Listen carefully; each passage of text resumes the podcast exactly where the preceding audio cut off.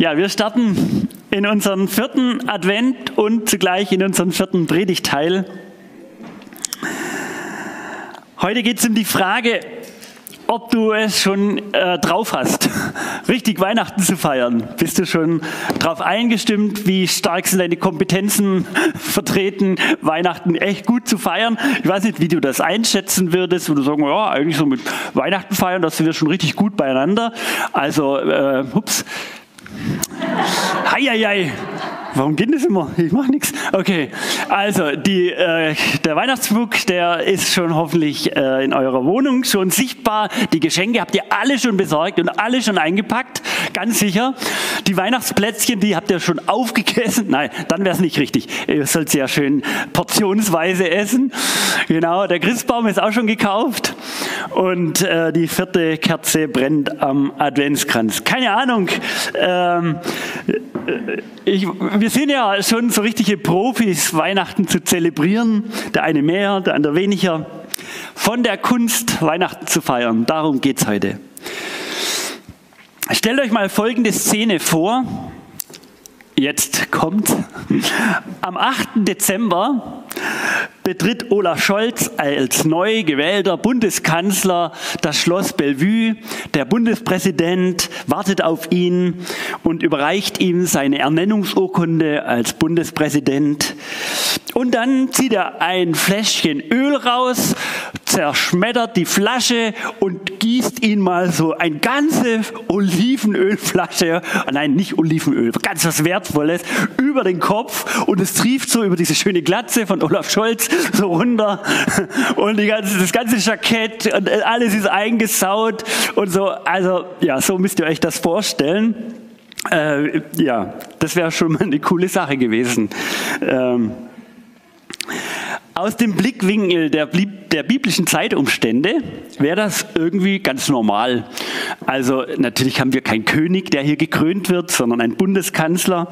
Äh, so ist das halt. Wir leben nicht mehr im, unter Königen. Aber wenn Herrscher bei ihrer Amtseinführung besonders gewürdigt werden sollten, dann hatte man sie mit Öl eingeölt, feierlich mit Salböl übergossen. Nicht nur Könige, sondern auch Priester bei der Einführung in ihr Priesteramt oder Propheten wurden ähm, geweiht. Man kann sich das wie so einen besonderen Segen vorstellen, dass da etwas deutlich wird mit diesem Öl. Man kann das riechen, man kann das spüren auf seiner Haut. Es ist ein äußeres, sichtbares Zeichen, so überfließend, ähm, schmierig, nein, überfließender Segen, der jetzt auch sichtbar auf diesen Menschen ausgegossen wird mit Öl. Und darüber hinaus. So wurden Amtsträger zu Gesalbten.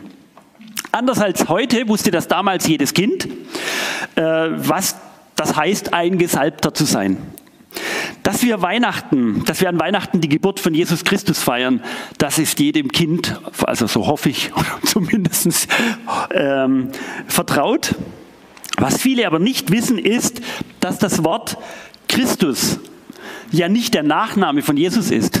So wie heißt du, Stefan Schörg, also Schörg ist der Nachname, Jesus Christus, Christus ist der Nachname. Ja, so das wäre so das Gängige, äh, dass man auf der Geburtsurkunde gleich mal einträgt, Jesus Christus, geboren am und so weiter. Nein, ähm, so ist das nicht.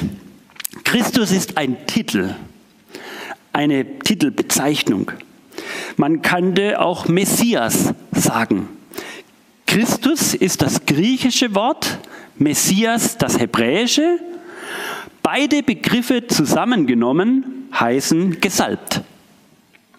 Jesus der Gesalbte.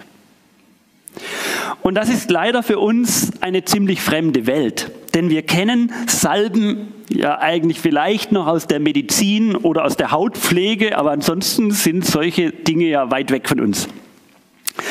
Doch mit dem Titel der Gesalbte war nicht gemeint, dass Jesus irgendwie gut eingecremt war, sondern meinte eben ganz was anderes. Aber was? Die Propheten, also 500 oder sogar 700 vor Christi Geburt, also 700 Jahre vorher, haben irgendwie vorausgesagt, dass Gott irgendeinmal einen Messias, also einen Gesalbten, schicken wird. Nicht irgendein König, sondern der König schlechthin.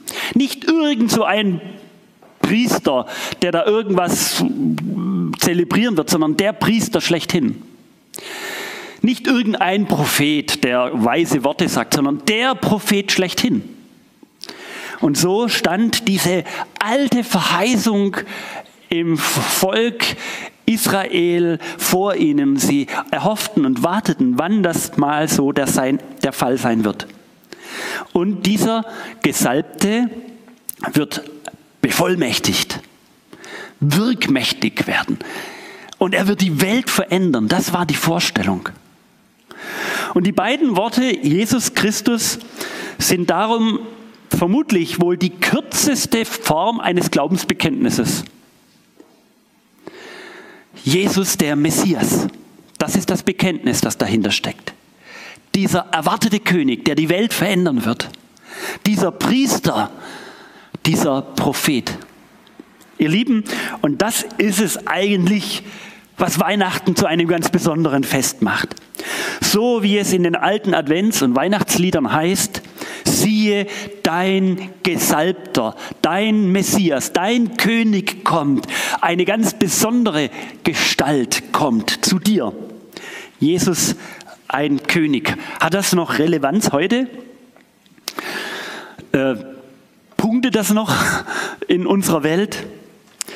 Weihnachten ist für viele ja einfach nur so ein Geburts- und Gedenktag an einen an ein Baby, das vor 2000 Jahren irgendwann mal geboren ist und da muss, das muss schon irgendwie was Besonderes gewesen sein und das gedenken wir jetzt, so ein Gedenktag sozusagen, so wie man an sich an alte, äh, an Ereignisse, was es sich immer mal wieder neu erinnert.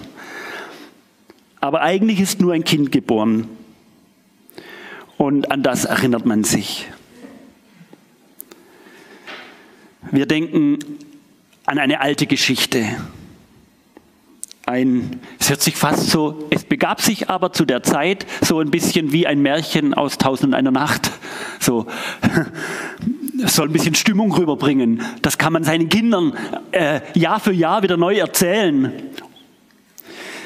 Mit diesen vier Predigten zu unserer Themenreihe 24 Mal Weihnachten neu erleben, wollen wir euch zurückbringen an den Ursprung. Zu Weihnachten haben jedes Mal ja ganz besondere Bibeltexte ausgesucht, die nicht so klassisch nach Weihnachten klingen, aber Weihnachten in einer besonderen Weise verdeutlichen. Es hat hinten übrigens noch einige Exemplare von diesem Buch. Wer da noch mal einsteigen will, ich meine, das, sind, das ist kein dickes Buch, den lade ich wirklich ein, heute noch mal zuzuschlagen, weil dann werden sie langsam auch wieder zurückgebracht, äh, die Bücher. Holt euch dieses Buch 24 mal Weihnachten und lasst euch inspirieren einfach von diesen Texten. Zurück in die Zeit. Ähm, dieser Mensch Jesus, dessen Geburt wir heute noch feiern, war gleichzeitig sozusagen der Christus, der Gesalbte der von Gott in die Welt gesandte König. Rund 400 Mal taucht das im Neuen Testament auf, wo Jesus als der Christus angesprochen wird. 400 Mal. Ich weiß nicht, ob ihr euch das schon mal überlegt habt. Wer hat denn eigentlich Jesus zu diesem Gesalbten gemacht?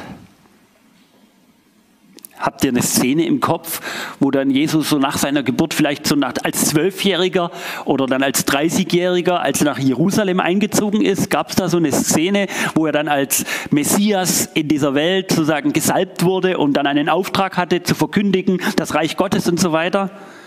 Nichts. Nichts davon. Ein paar Tage, zwei Tage vor seinem Tod kommt diese Salbung. Wir finden diese Geschichte im 14. Kapitel, also schon weiter fortgeschritten, im Markus-Evangelium und da steigen wir jetzt ein. Und als Jesus in Bethanien war, im Hause Simons des Aussätzigen, und saß zu Tisch, da kam eine Frau, die hatte ein Alabastergefäß mit unverfälschten, kostbaren Nardenöl und sie zerbrach das Gefäß und goss das Öl auf sein Haupt. Schon diese Eröffnung Die Eröffnung dieser Geschichte ist voller Leben. Ganz viele Geschichten stecken allein in dem ersten Satz. Also, hier geht es um Simon. Wer war dieser Simon? Ein Aussätziger? Kann nicht sein. Äh, er hätte niemals im Dorf leben können. Nicht, äh, er hätte auch keine Gäste empfangen dürfen. Geht gar nicht. Er muss aber einmal diesen Aussatz getragen haben. Und jetzt hat er diesen Beinamen bekommen, Simon, der einmal als Aussätziger krank war. Und wir wissen ja aus den Geschichten, dass Jesus ähm, Aussätzige besucht hat. Er hat dieses, diese Trennung überwunden. Er ging an die, zu den Ausgestoßenen, hat ihn geheilt. Und ähm, man vermutet, dass sich hier eine Freundschaft entwickelt hat zwischen Jesus und Simon, der hier als der Aussätzige noch bezeichnet wird. Äh, und er ging da scheinbar ein und aus. Das ist so, oh, und Jesus war mal da wieder in Bethanien, ach, und dann ging er halt zum Simon, die, die kannten sich. So, so muss man sich das ungefähr vorstellen. Ja. Und ähm, ja, und jetzt kommt da diese Frau in das Haus von Simon. Was ist das für ein Auftritt? Man lässt sich, ja, man kann nur ein bisschen mutmaßen. Also wie kann sie einfach das Haus betreten? War sie bekannt oder wurde sie hereingelassen? Keine Ahnung. Wie kommt sie zu einem teuren Öl? Da werden wir gleich noch drauf einsteigen. Sie tritt recht selbstbewusst auf als Frau in einer männerdominierten Gesellschaft. Also das, das ist uns völlig fremd. Wir müssen das ein bisschen abrufen. Es ist ihr egal, völlig egal, was die anderen sagen und was, was sie denken. Sie ist eine Frau der Tat. Äh, sie redet nicht viel in diesem Text, bis gar nichts. Sie hat aber ein Ziel. Und sie hat einen Wunsch in ihrem Herzen, ein Bedürfnis. Sie will bei diesem festlichen Mahl, bei dieser Feier, an diesem einen Abend, will sie Jesus in die Mitte stellen und ihn salben. Im wahrsten, des, Im wahrsten Sinne des Wortes macht sie damit Jesus zum Gesalbten zum Messias, zum Christus. Ob das ein religiöses Bekenntnis war oder einfach nur so ein Akt des Überschwangs, wir wissen es nicht. Aber sie verletzt alle Regeln, die es in der damaligen Welt gab. Sie, eigentlich ist es fast peinlich, was sie da macht, wie sie da auftritt und wie sie da kommt. Es ist eine Mischung zwischen Provokation und vielleicht auch für die anderen ein mit so ein Fremdschämen. Boah, was macht denn die da jetzt da? Boah, also jetzt Flasche und übergießen und boah, was macht das mit? Er war ja der Gastgeber, Simon. Also das war vielleicht also eine ganze komische Mischung. Ihr müsst euch auch mal in die Lage von Jesus hineinversetzen. Er sitzt da zu Tisch, er führt da gerade irgendwie lebendige Gespräche, will, nimmt vielleicht gerade einen Schluck Wein und dann kommt da diese Frau und macht das Fläschchen kaputt und übergießt es über den Kopf also das ist schon eine spe spezielle Situation. Mag sein, dass das Öl teuer ist und das war's und auch richtig gut riecht, aber das ist in dem Moment, glaube ich, ziemlich nebensächlich. Äh, die Haare kleben, das ölige Zeug läuft runter und äh, es kommt Leben in die Bude. Das war die Situation. Die Gemüter erhitzen sich und Jesus kriegt das so über den Kopf und du siehst in die Gesichter der Menschen und die Frau, also das muss eine spezielle Situation sein. Widerspruch erhebt sich. Da wurden einige unwillig, also da war noch mehr im Raum, da wurden einige unwillig und sprachen untereinander, was soll diese Vergeudung des Salböls? Man hätte dieses Öl für mehr als 300 Silbergroschen verkaufen können und das Geld den Armen geben. Und sie fuhren sie an.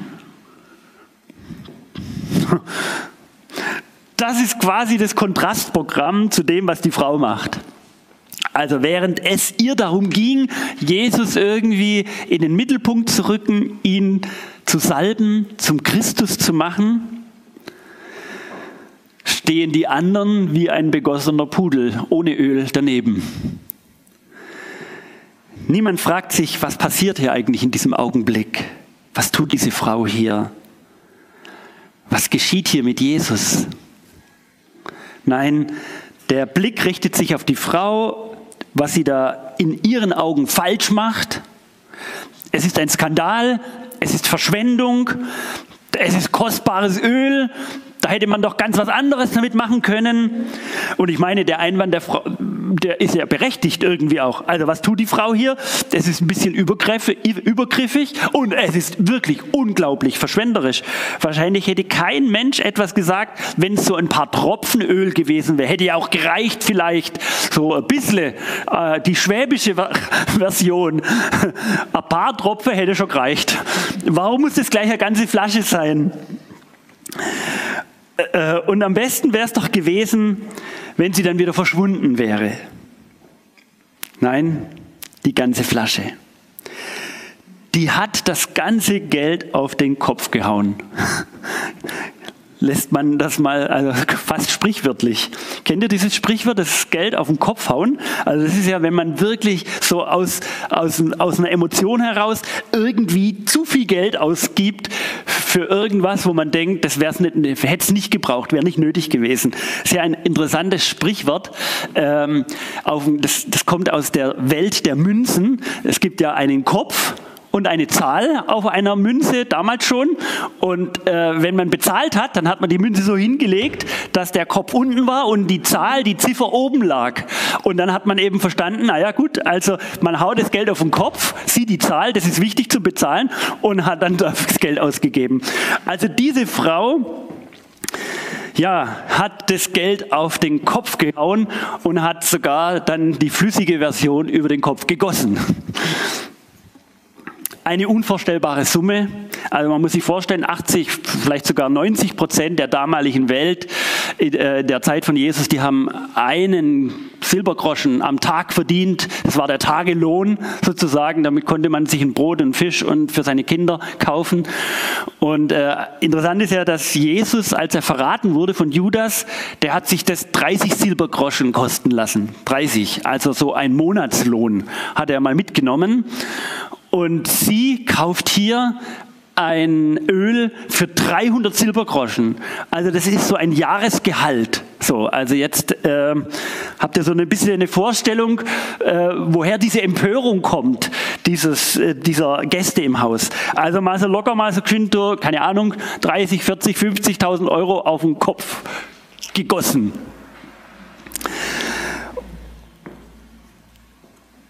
Hätte man das nicht den Armen besser geben können? Diese Frage stand im Raum. Hätte man mit diesem Geld nicht viel Sinnvolleres anfangen können, als dass man Jesus damit gesalbt hat? Und diese Frage könnte man sich an vielen Stellen stellen. Also, die ganze Materialschlacht an Weihnachten. Könnte man das Geld nicht besser woanders einsetzen? Also, die Geschenke, Berge und die Müllberge, die da sich unter dem Christbaum versammeln. Also es ist nicht unser Christbaumbild, aber sieht ähnlich aus manchmal. Äh, die ganzen Amazon-Päckchen, die durch die ganze Weltgeschichte transportiert werden, damit die Geschenke ankommen, wenn man Glück hat und die äh, Post noch äh, hinterherkommt die ganzen Müllhäufen, die sich da, äh, die ganzen Autofahrten, die man da an Weihnachten macht. Also ist das alles irgendwie zu rechtfertigen? Könnte man das Geld nicht anders investieren?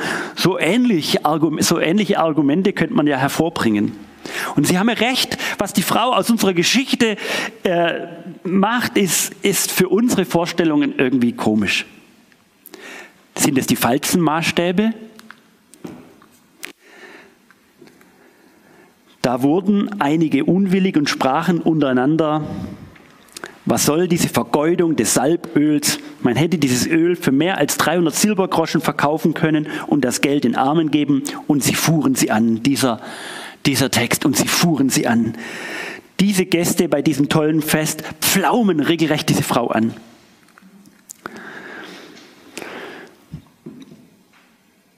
Sie sagt keinen einzigen Ton. Auch interessant. Sie tut einfach etwas Außergewöhnliches. Vielleicht war der Shitstorm, den sie bekommen hat, zu heftig, dass es sie sprachlos gemacht hat, weiß ich nicht. Aber man fragt sich ja so, Man fragt, hätte sie Jesus nicht viel besser ehren können, indem sie genau das getan hat, was Simon eigentlich hier und die anderen ihr vorwerfen? Hätte sie nicht das Geld wirklich den Armen geben sollen? Wäre das nicht die bessere Alternative? Doch jetzt muss Jesus seine Stimme erheben. Jesus aber sprach, lasst sie. Was bekümmert ihr sie? Sie hat ein gutes Werk an mir getan. Denn ihr habt alle Zeit Arme bei euch. Und wenn ihr wollt, könnt ihr ihnen Gutes tun. Mich aber habt ihr nicht alle Zeit. Das ist jetzt interessant. Jesus stellt sich mit dieser Antwort voll und ganz auf diese verschwenderische Frau. Er stellt sich auf ihre Seite. Obwohl es eigentlich genügend christliche Argumente dagegen gäbe. Er nimmt die eine vor dem moralischen Eifer der vielen in Schutz und sagt, lasst sie, hört auf, was macht ihr da? Bekümmert, ihr, bekümmert sie nicht. Und dann macht er einen spannenden Unterschied. Leider wird es in der Bibelübersetzung von Luther äh, nicht so deutlich, aber ich habe es hier in Klammer geschrieben. Ähm, sie hat ein gutes Werk getan, heißt es bei Luther, aber im griechischen Urtext heißt es, sie hat ein schönes Werk an mir getan. Und erst danach heißt es dann unter, äh, denn ihr habt alle Zeit Arme bei euch, wenn ihr wollt, könnt ihr ihnen Gutes tun. Da kommt dieses Gute vor. Aber oben ist es nicht ein gutes Werk, sondern er, äh, der griechische Text unterscheidet. Sie hat ein schönes Werk getan und an den Armen könnt ihr gute Werke tun. Hier wird deutlich unterschieden. Das ist ein wichtiger Unterschied. Was diese Frau nämlich tut, ist ein Werk der Liebe ist ein schönes, ein schönes Werk. Und Liebe ist eben, wie es ist, schön und manchmal irrational, überfließend und verschwenderisch. Liebe rechnet nicht und Liebe rechnet sich nicht. Dann ist es keine Liebe, sondern dann ist es ein Geschäft, wenn du Liebe berechnend weitergibst. Liebe lässt sich in einer Welt, in der alles zweckmäßig hinterfragt wird, nicht rechtfertigen. Es lässt sich nicht rechtfertigen, dass ein Mensch heiratet und so viel Zeit mit einem einzigen Menschen verbringt, wo er doch die gleiche Zeit mit viel mehr anderen Menschen Zeit verbringen könnte. Es lässt sich nicht rechtfertigen, dass ein Mensch Kinder zeugt und sie in eine Welt setzt und sich sein Leben lang für sie einsetzt und weitestgehend, so gut es möglich ist, für sie da ist. Ist doch verschwenderisch, ist doch eigentlich ja, merken wir, jetzt wird es schon schwierig. Nicht nötig? Nein, natürlich ist es nötig, weil wir unsere Kinder lieben. Weil wir Menschen sind, die Liebe in sich haben. Auch die Zeit, die wir hier im Gottesdienst verbringen, lässt sich das nicht anders, besser verwenden, diese Zeit. Auch die Räume müssen geheizt werden. Dieses Gebäude muss dastehen, kostet Geld. Hätte man nicht auf all das verzichten können und, und, und müssen vielleicht und das alles herschenken? Die Liebe zu Gott scheint manchmal einen fragwürdigen Luxus zu brauchen. Denn die Liebe eines Menschen zu Gott scheint anderen Menschen immer etwas wegzunehmen. 300 Silbergroschen mit denen man so viel Gutes tun hätte können. Lasst sie, sagt Jesus. Hört auf mit eurer Rechnerei. Für euch bin ich nämlich nur ein Mensch, ein Jesus, ein reiner Mensch. Vielleicht noch ein Vorbild, vielleicht ein Lehrer, Und ich könnte eigentlich auch ausgetauscht werden als Buddha oder als Gandhi oder Mutter Teresa. Also, versteht, was ich meine? Einfach ein Mensch, der etwas Gutes tut. So, diese Frau sieht das völlig anders. Diese Frau hat Jesus erkannt. Er ist der Messias. Er ist der Gesalbte. Er stellt die Verhältnisse auf den Kopf und sie hat das mit ihrer ganzen Liebe ausgedrückt. Unberechnet. Unberechenbare Liebe war das. Sie hat getan, was sie konnte. Sie hat mein Leib im Voraus gesalbt zu meinem Begräbnis. Wahrlich, ich sage euch, wo das Evangelium gepredigt wird in der ganzen Welt, da wird man auch das sagen zu ihrem Gedächtnis, was sie getan hat. Jesus prophezeit, dieser, wer das verstanden hat, was diese Frau an mir heute getan hat, das wird eine Botschaft in die Welt verstreuen. Das wird man zu ihrem Gedächtnis nicht mehr aufhören zu verkündigen. Und scheinbar da recht gehabt. 2000 Jahre später, heute erzählen wir darüber und, und, und lassen uns von dieser Geschichte inspirieren und ansprechen. Ob Jesus wohl damit gerechnet hat, gesalbt zu werden, zwei Tage vor seinem Tod? Es klingt fast wie ein bisschen Galgenhumor. Lasst sie. Sie macht schon mal eine Totenbalsamierung und da braucht es eben ein bisschen mehr Öl. Also Salb, das war Tradition. Tote wurden dann gesalbt und eingeölt und in Tüchern gewickelt. So, das ist schon kurios. Hier wird er zum Messias gesalbt. Eigentlich ein König, eine Königssalbung. Und hier bekommt schon dieses, dieses Zeichen, dass hier einer ist, der sterben wird. Und ein, ein, einer, der für uns sterben wird. Auf einmal klingeln die ganzen Prophezeiungen aus Jesaja mit, dass dieser leidende Gottesknecht, einer, der kommen wird und leiden wird und die Sünde der Menschen tragen wird und die Krankheiten der Menschen auf sich nehmen wird. Und das ist der Messias. Auf einmal wird alles auf den Kopf gestellt. Nicht dieser König, der reinreitet auf seinem Ross und Reiter und alle ihm zujubeln. Ein anderer Messias. Ein ganz anderer. Es berührt mich wirklich, wenn ich das so mir neu vergegenwärtige. Und ich frage mich, ob und wie es wohl möglich sein kann, in einer ähnlichen Art und Weise Jesus zu lieben. Ihn, was macht sie? Sie stellt Jesus in die Mitte. Losgelöst von allen Konventionen. Es war ihr, Entschuldigung, scheißegal, was diese Männer da dachten. Es war ihr wirklich egal. Sie hat Jesus fokussiert, sie war voller Liebe und wollte ihm alles geben, was sie hatte, völlig irrational. Wie kann ich, wie kann ich Jesus so lieben und lieben lernen? Und ich lerne aus dieser Geschichte, dass es dazu eigentlich keine großen Änderungen bedarf.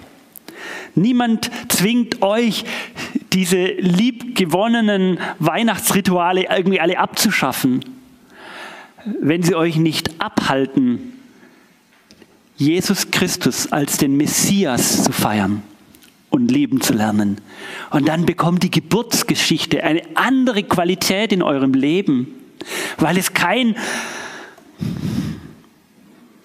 Gedenktag an ein Baby ist, sondern weil es eine Bewegung zeichnet, in der du ein Teil von dieser Bewegung geworden bist. Du bist ein Teil dieser Liebesbewegung von Jesus Christus.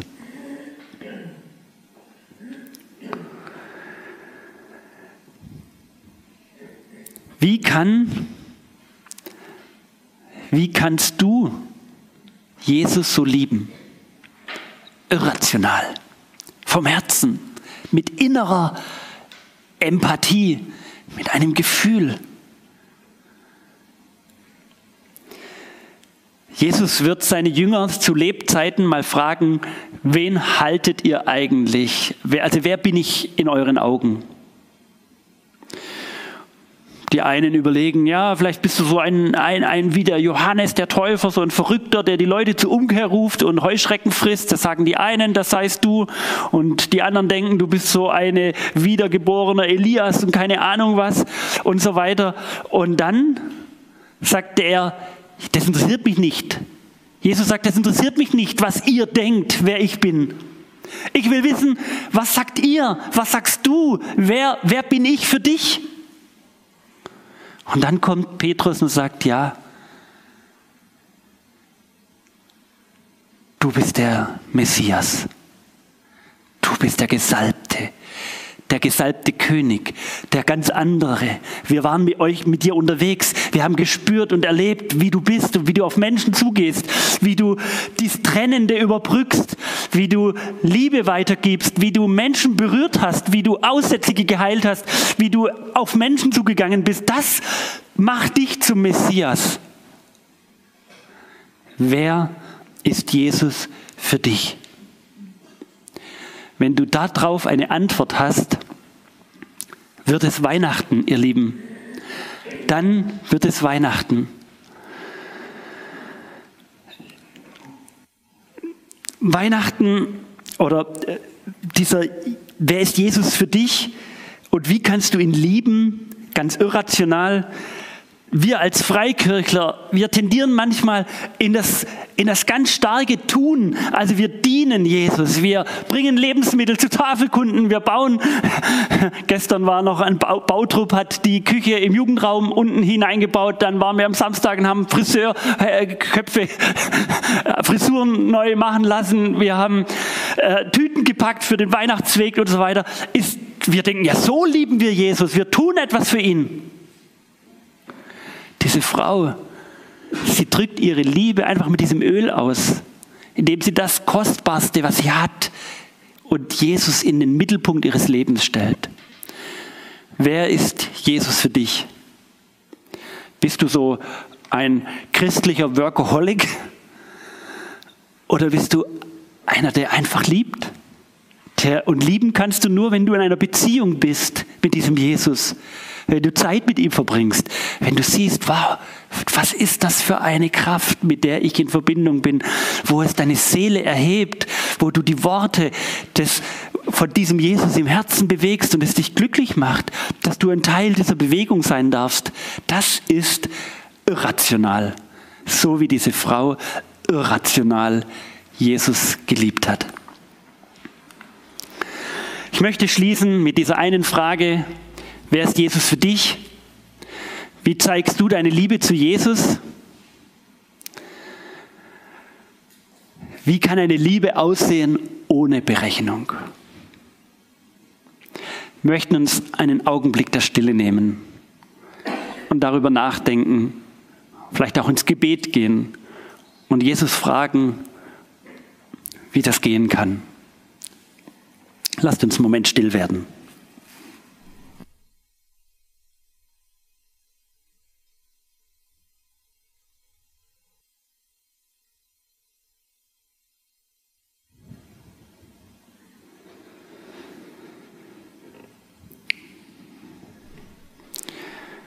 Jesus zeigt uns, dass Weihnachten mehr ist als ein Gedenktag an etwas Vergangenes. Zeig uns, dass du der Christus bist, der Gesalbte, der ganz andere König, der heute immer noch wirkt, durch uns hindurch diese Welt gestaltet. Und wir möchten lernen, dich zu lieben, Herr einfach dich zu lieben, mit dir Gemeinschaft zu haben und Formen zu finden, wie wir deine, wie wir unsere Liebe zu dir auch ausdrücken können. Herr, dann wird es Weihnachten. Lass es Weihnachten werden in diesem Land, in unserer Stadt. Lass, lass es Frieden werden in unserer Stadt, wo wir einfach im Sein im Dasein dich lieben lernen und spüren dürfen, wie du uns dadurch verwandelst. Danke für diesen Gottesdienst und für alles, was wir von dir geschenkt bekommen haben. Amen.